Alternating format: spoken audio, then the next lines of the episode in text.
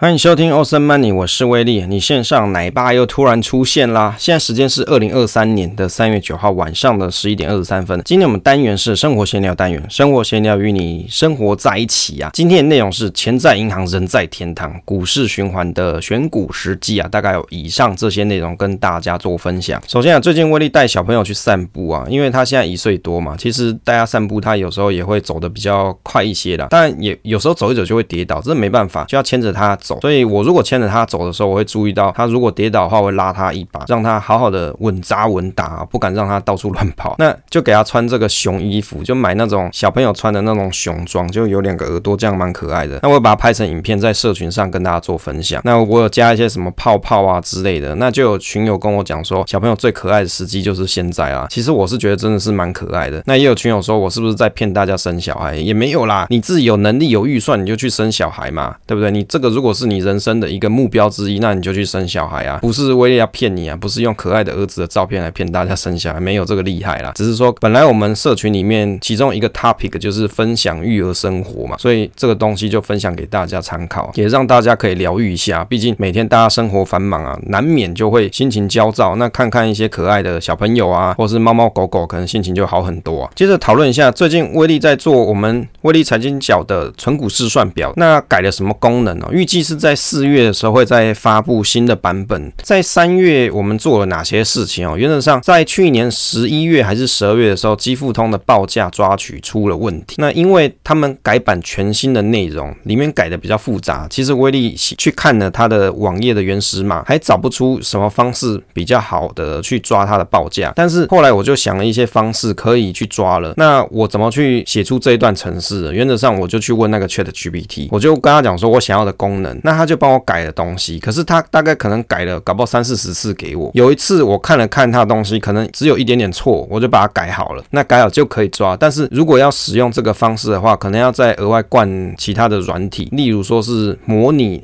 你的网页操作的行为，那这样子就可以去抓基富通网站的报价。目前有一个朋友实验成功了啦。那如果反正我这个功能在下一版我应该会把它加进去。如果你需要去抓基富通报价的朋友的话，那你就可以使用到这个功能。那不需要安装软体的抓取报价方式，目前威力还没有研究出来。等哪天我跟机器人又研究出来，再把它加进去啦。那就跟大家先做一下预告，因为这是四月份发布的事情。接着是好书分享时间啊，威力最近拿到一本书啊。这个名字叫做《股市循环的选股时机》，是日韩证券业必读经典，解构市场循环模型，每个阶段都会买到涨的股票。这本书是在一月十号上市，作者是浦上邦雄，他是日本证券业的祖师级人物，证券史的巨人，专注在股市循环理论里面多年，并且担任技术分析协会会长的职务，是日本技术分析的权威啊！哎，好像台湾的这个炫哥有没有波浪理论大师，对不对？很类似这种，当然我不知。知道在日本的股市里面到底有哪些名人？因为威利是台湾人嘛，其实我不太懂日本的股市。不过从这本书的作者，他有提到说，他之前是在证券业里面从事营业员的工作，应该是对股市里面的脉络啊跟变化是非常的有深刻的体悟啊。因为他就在这个行业里面很多很多年嘛。那这本书里面是从经济啊、金融跟利率的角度来看股市循环，详细阐述了股市循环理论的内容。对于喜爱择时投资、趋吉避凶的投资人来说，是一本适合的参考著作啊。简单来说啊，如果你会去观察整个景气循环的周期变化，你就有机会啊避开在行情比较不是这么乐观的时期。例如说哦，即将要大跌，你可能嗅到了一些啊变化哦，你就闻到说，哎，天空可能要下雨了，那你是不是就可以去撑个伞，或者是找个屋檐挡下雨？那当你闻到了，哎，大地又要充满回春的气息了，你是不是又可以欣然种下你希望种子？等到啊它成长发芽之后，你又可以再收割一番了啊。所以了解整个股。股市循环的周期啊，原则上就可以让你在投资之路上，对于做择时这件事情呢是非常有帮助的。那股市里面原则上它分成四个阶段，就是春夏秋冬啦。哎，这样讲是不是很简单？第一个春就是复苏期嘛，跌到谷底的市场啊，这个股市开始反弹上升，因为经济不景气，股票持续下跌的时候，会影响到民心士气跟企业的发展。那这时候通常啦，政府它会透过一些金融啊、财政的手段调降利率啊，或是增加公共投资啊，甚至它发一些补助。缓嘛，让热钱流入市场。首先受惠的是，例如像是土木建设相关的股票，跟大量借出热钱的金融股。其实你看美国的市场，其实也很类似这种状况。虽然现在是讲一些 Q E Q T 的状况嘛，比如说开始收资金啊、升息，可是你看拜登政府他还是有做一些补助措施啊，你就会想说，哎，奇怪，这边不是在收钱，那边在放钱的，实在是很有意思。第二个下是繁荣期啊，稳定平缓上升的牛市行情。当各项经济指标逐向起飞的时候，股市就欣欣向荣，原物料产业就齐涨嘛。接着跟原物料相关的相关产业，它又出现了涨势啦。第三个秋就是衰退期，利率上升会导致股市暴跌，但是因为经济面仍然繁荣，股市跟经济还在大好的情况，这时候通常政府会出来收热钱跟升息，这时候股市就容易跌，尤其是原物料跟公共事业相关的股票等负债比例较高的产业，股票啊将会有大跌的可能性。此时下跌的股票就相当便宜，引起大家纷纷进场去买股票，导致股价出现第二波涨幅。通常是中小型成长股比较容易上涨。接着。第四个就是冬啦，冬天就是萧条期嘛，股市持续的重挫，一片惨绿啊，惨绿嘛，大家都说那个看那个绿色顾眼睛的，在景气寒冬之时，往往是龙头股公司可以挺得过寒冬。如果这时候你去布局一些龙头优质股，待下下一个景气循环来临的时候，就有机会收获满满。那我们到底了解这个景气循环有什么用途啊？如果你正在投资股票，或是打算进入股市，那这本书就可以让你更加熟悉市场的循环逻辑，找出合适的切入点位，并且避开或是降低因为市场周期造成的投资组合重伤的可能呢、啊？那其实作者他就从利率跟经济还有市场的角度去让我们了解到市场的景气循环它到底是怎么变化，以及在什么时期你应该如何投资。因为啊，其实这股市的波动是无法避免的事情。与其你一直害怕市场，不如去了解市场，进而去找到合适自己投资的标的，就有机会得到稳定合理的报酬啊。当然，更多有趣的内容，大家可以自己去网络上找这本书来看喽。那我从这本书里面。原则上，我了解到说，他介绍了各种景气循环可能的变化，比如说产业啊，有哪些产业它是哦可能会起涨，或是会比较率先起跌的。那当然，你了解这些变化的时候，因为我必须得讲，作者他是什么日本人嘛，有时候在日本人的市场，它有这样子的特性，在台湾不一定适用。所以我们在看别人的书籍的时候，不是只是买账说哦，他刚才有讲说啊，比如说夏天的时候股市欣欣向荣嘛，啊繁荣期的时候原物料产业起涨，那就一定台湾的。原物料产业就一定这样？不一定，你要自己去观察。我没有说不会，只是说大家去看书的时候一定要去反思，你去看的这本书它作者相关背景到底在你想要投资的市场里面适不适用？不一定适用哦。所以你看，有些人他一直老是提说啊，美国两百年股票市场长期市场向上嘛，这个景气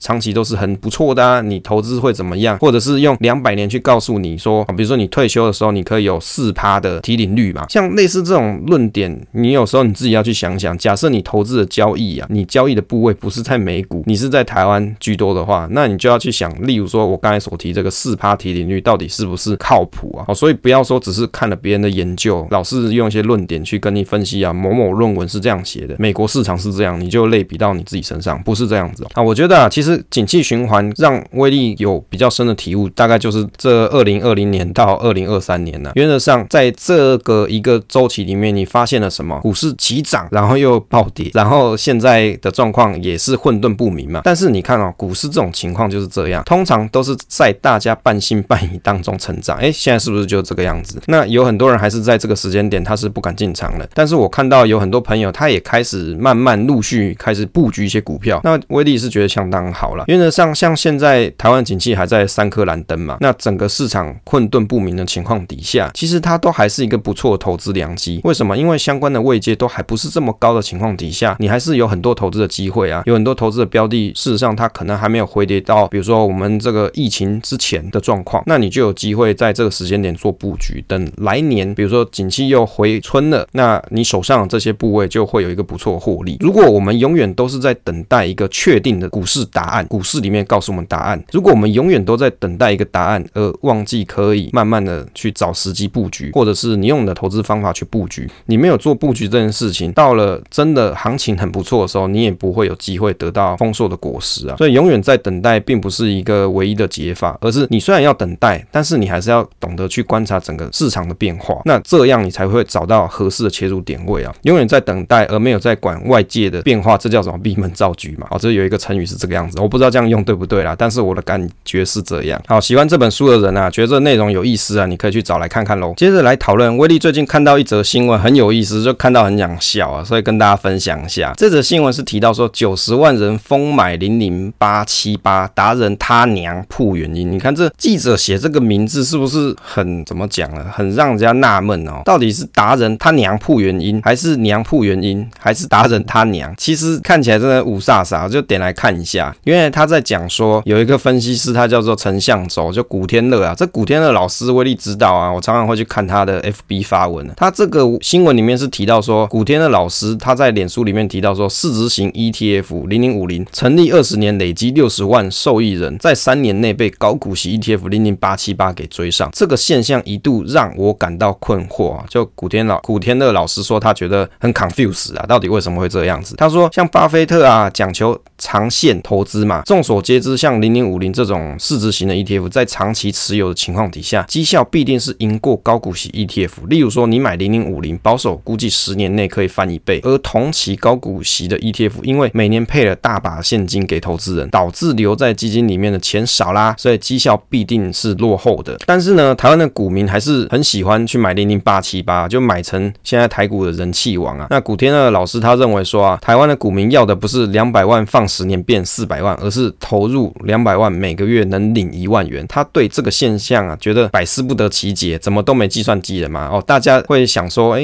奇怪了，不是你买零零五零累计报酬率不是比较好吗？干嘛去买零零八七八？于是啊，他老木跟他讲了，他说十年涨一倍，我有几个十年啊，涨一倍也是你开心，我又花不到，倒不如配现金来的干脆啊。哎，结果呢，这古天乐的老师啊，就哑口无言，他说没有什么动力去回嘴啊。那网友就说看得到吃不到有什么用啊？或者是想要来追妈妈的粉钻？然后还有人讲钱在银行，人在天堂，子女对簿公堂，我也选零零八七八，与其配息领出来，老伴一起花掉，不不滚复利啊！哎，我觉得看了他们的讲法，实在是蛮有意思的，让我的思维好像又得到一种启发。为什么？因为你看，其实，在台湾的媒体啊，你去看很多的投资达人哦，常常都是在骂这种高股息 ETF 啊，或是高股息个股啊，比如说骂什么干嘛什么买兆丰金 cover 什么三百六十五天，对不对？有些人是在干掉，哎哎，为什么你要去买那种高股息 ETF，干嘛不买零零五零，对不对？因为买市值型不是报酬率比较高，然后报酬率才是重点啊，不然配息又是左手右手。因为这个老议题已经讲 N 遍了。那其实我觉得像古天乐妈妈讲的，其实蛮有道理的。因为其实对投资人来说啊，投资它是需要适时的回馈，要有报酬可以让你看得见，你才有这个动力持续下去。那对于投资市值型 ETF 的投资人来说啊，他可能会面临的状况就是，他可能投资了两年，但是他发现说，哎，现在账面还是赔钱的，为什么会这样？像我有一个群友，他就是这样讲，就新的群友加进来，他就说他要买像零零五零、零零六零八这些股票，定期定额或是不定期不定额，但是买了到现在还是套牢啊。他就在问大家说，怎么是这个样子啊？说实在的，这也不奇怪啊，因为对于你买市值型 ETF 的人来说，你本来就有可能是买在比较高的点位，那你现在搭配上，也许你配息领的不是这么多啊。台湾的这种零零五零、零零六零八还是有配息，但是它比起高股息的配息不是这么多嘛？那你可能就会想说，哎，我价跌的比那个股息还要多多了，我是不是投资这个越投资越没信心？所以你看，症结点就在于说，当你做投资的时候，如果你没有办法去做到适时的停利，或是看到可见的报酬，你很难走得下去的。这就是一个最大的原因了。所以我觉得这个陈妈妈，就陈向洲妈妈，她讲的也是没有错啦。因为十年涨一倍，我有几个十年？对于很多的投资人来说，他根本看不懂市场，他也不不知道未来会不会继续涨，但是他知道的是，我当下啊，可能近期就可以领到股息，我开心，我可以领到股息之后，我就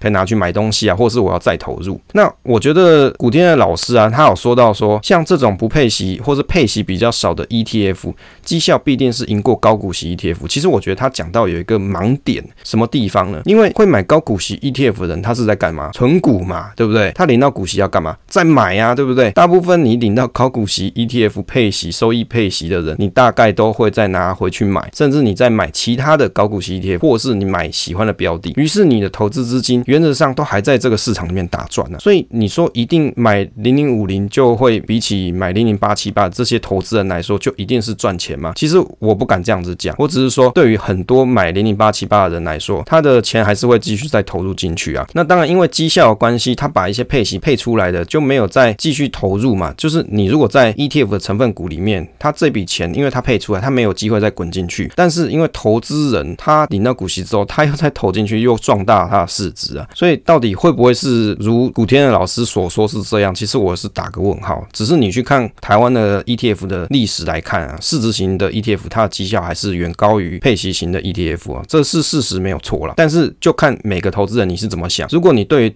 短期的市场波动，比如说短期两三年，我买了套牢，其实我都没关系，配息少也没关系。你有这样子心理素质打算的朋友，那我觉得你买这种市值型 ETF 是没什么大问题的。那如果你会有这种担忧的人，你适时的配置一些高股息 ETF 是不错的。我觉得市场就不是黑跟白的问题啊，你也可以各买一半嘛，对不对？你也可以各买，比如说一个是六十 percent，一个四十 percent，就看你个人怎么去运用。不过最好笑还是那个钱在银行，人在天堂，子母对簿空堂。大家如果你在投资市场有赚钱啊，不妨除了捐一些钱给慈善单位之外啊，你这笔钱还还是要好好利用。比如说，你每年领的股息，对不对？领了几十万块，对不对？有很多投资达人不是领了几十万块吗？很爽嘛。你领的钱，你不是说全部通又再投入回去，你好歹拿个一两千块出来去吃个好吃的大餐嘛，对不对？像威力附近这边有什么孙东宝嘛，牛排啊，还可以吃一下，对不对？领个一千块吃个牛排不为过嘛。我觉得这就是你人生在投资路上勉励你最好的时机啊。人要能够持续走下去，你必一定是。要看到可预期的报酬，而且你要有适时的短期回馈，才有助于你继续长期走下去的动力啊！你说对不对？你自己去想这逻这个逻辑。好，接着来讨论一下，年股利领八十万足够不工作吗？这个题目是威力在某 Bill 零一上面看到，这个发文的原 po 是在三月五号的时候发了这一篇文啊，内容没有很长。这原 po 他说啊，这个标题是他的目标啦，因为他真的很不喜欢上班，不喜上班哦，不喜当社畜，所以努力投资股市，达到领股。股利被动收入，那如果说未来有一天可以达到这个年收股利八十万的话，这样子的数字，大家会觉得说足以 cover 生活吗？毕竟他是住家里省房租，就省了一大笔开销。那他自己是觉得足够了，但是怕有什么没有估计到的状况，所以问问某 Bill 零一的大家，就感谢大家给他一些意见。说到这个年领股息八十万，就让威力最近看到一个 FB 的部落格，它的名称是叫做“工程师的存股致富之路”。那这一位工程师呢，他在他的部落格上方有写，就 FB 啦，应该讲说他 FB 专业上有写说，四十岁前年领八十万元股息的实战经验分享，也就是照他的内容里面，他是三十八岁就达到这个目标了。但是在他的经历里面，他有提到说，因为他是高收入所得，可能是工程师的关系，所以他收入比较高。另外就是他前十年在投资的前十年，他是做期权交易的，有可能他掌握了固中的哦，比如说一些方式啊，所以滚了不少的资金呢。于是他在三十八岁的时候就达到了八十万元股息的实战哦，就有，所以他开了一个专业跟大家做分享。那我觉得其实也蛮不错。当然这一位工程师呢，他其实是未婚啦，也没有生育，所以没有说要养小孩啊这些负担等等。那而且家人也不需要他的，比如说缴帮忙缴贷款啊，或是一些安养这些是不用的。所以看起来他已经在退休之路上，要跟大家分享说要怎么达到这样子的一个成就。他想要帮助大家可以脱贫啊，这是他在他的 FB 上面写的内容。那我觉得其实你说八十万的股利可以不工作吗？其实八十万换算呢、啊，你每个月大概就是六点六万元呢、啊。我看了某币有零一的一些朋友是提到说啊，其实你每个月领六点多万，到了比如说二十年，你真的比如说借龄六十五岁的时候，你可能这个六万块早就已经不值钱了，搞不好六万块只剩下相对于当下的情况，可能就只有三万块或者四万块的效益啊。那就会建议说，诶，你这个原坡啊，你可能还没想清楚状况。要是你以后有成家有小孩的话，你这个六万块怎么生活啊？诶，其实我觉得，其实大家讲都没错。这个东西到底足不足够生活，是 depend on 是每个人自己的想法跟你自己的生活目标。为什么？因为有的人他就打定主意，我不要生小孩，我也不要结婚，我就一个人好，我全家好，我也不用去赡养我的父母，父母比我更有钱。类似这种情况的话，那你这个每个月六万当然是绰绰有余啊。啊因为就单身来说，每个月六万的开销，我想就二零二三年的当下，应该还是足够的。即便你住在台北市，找一个套房，就一个月两三万，你还有个三万块可以吃饭嘛？说实在，应该是够的啦。只是我会觉得说，难道你的人生没有其他的目标吗？只有这个领八十万足够不？就是足够了，不要去工作这件事吗？其实我会觉得，我们在领鼓励这件事情的时候，它应该是你生活的一个帮助，而不是你生活唯一的目的。比如说，你真的想要做到八十万。万，然后每个月有六万块，这六万块可以作为你的一个失业的时候的被动收入的来源，未必是要成为你的人生唯一的目标。而当你达到这个目标之后，你就要不工作。我不认为说不工作对于人生来说是一件很重要的事情，反而重要是你当下有什么想要做的事情，你可以当下去做。如果你认为工作占用了你非常大的时间，你可以因为你有这一笔股息的收入的关系，你可以选择一个相较有自己时间的工作吧，对不对？比如说你本本来每个月你需要十万块的收入才能够支撑你的家庭，那你做这十万工十万块的工作，你很辛苦，每天也许要做到晚上十二点哦。例如说有一些，比如说联发科啊之类这些工程师，可能是这个样子。那当你有这个股息六万块的时候，你可以选择相较比较轻松的工作去做吧，这样子你的时间就会腾出来，可以去做你想做的事情。退休就在当下嘛，如果你退休的唯一目的是你想做自己想做的事情，那你的现在这个当下你就可以去做啦。只是股息或是其他被动收收入来源，可以让你提早。找到你自己的时间，找回你自己的时间而已。所以我觉得有些人呢、他在想说我要这个被动收入，我要干嘛干嘛。其实你应该先去想好，我未来人生到底我要怎么去过。比如说我想要有家庭吗？我想要有小孩吗？还是我一个人真的好就好？如果你的目标是我一个人好就好了，那我觉得其实你需要的钱并不会太多。反正你要去想说，那当我老的时候，我这笔收入是不是足够 cover 我安养老年的生活啊？因为你不工作嘛，原则上也不会有劳保嘛，也不会有那种退。退休金制度，你要缴的是国民年金，哦，大概是这个样子啊。所以我觉得八十万对单身族来说可能是足够的，只是你要活得比较拮据一点。到未来的比如说二十年后的话，那或者是三十年后的话，因为我不知道这原坡到了几岁啦，也就是你面临到退休时间的时候，这笔钱有可能不是这么足够。当然啊，搞不好你买的标的它涨了翻天呐，啊，例如说买了大树，对不对？也涨很多。以前威力观察的时候大概才八十块嘛，现在都三百多块了。然后比如说你买到中心店，以前三四十块，现在已经到一百块了。搞不好你买标的也翻了很多倍啊，那不一定说你只是领股息而已，搞不好你资本利得增长也可以让你的退休啊非常的惬意啊。好，因为时间关系啊，今天就跟大家分享到这边啊。如果你喜欢这个节目的话，不要忘记分享给朋友收听，也可以在 Apple Podcast 留个言呐、啊。分享总是单纯快乐，期待下一次再见。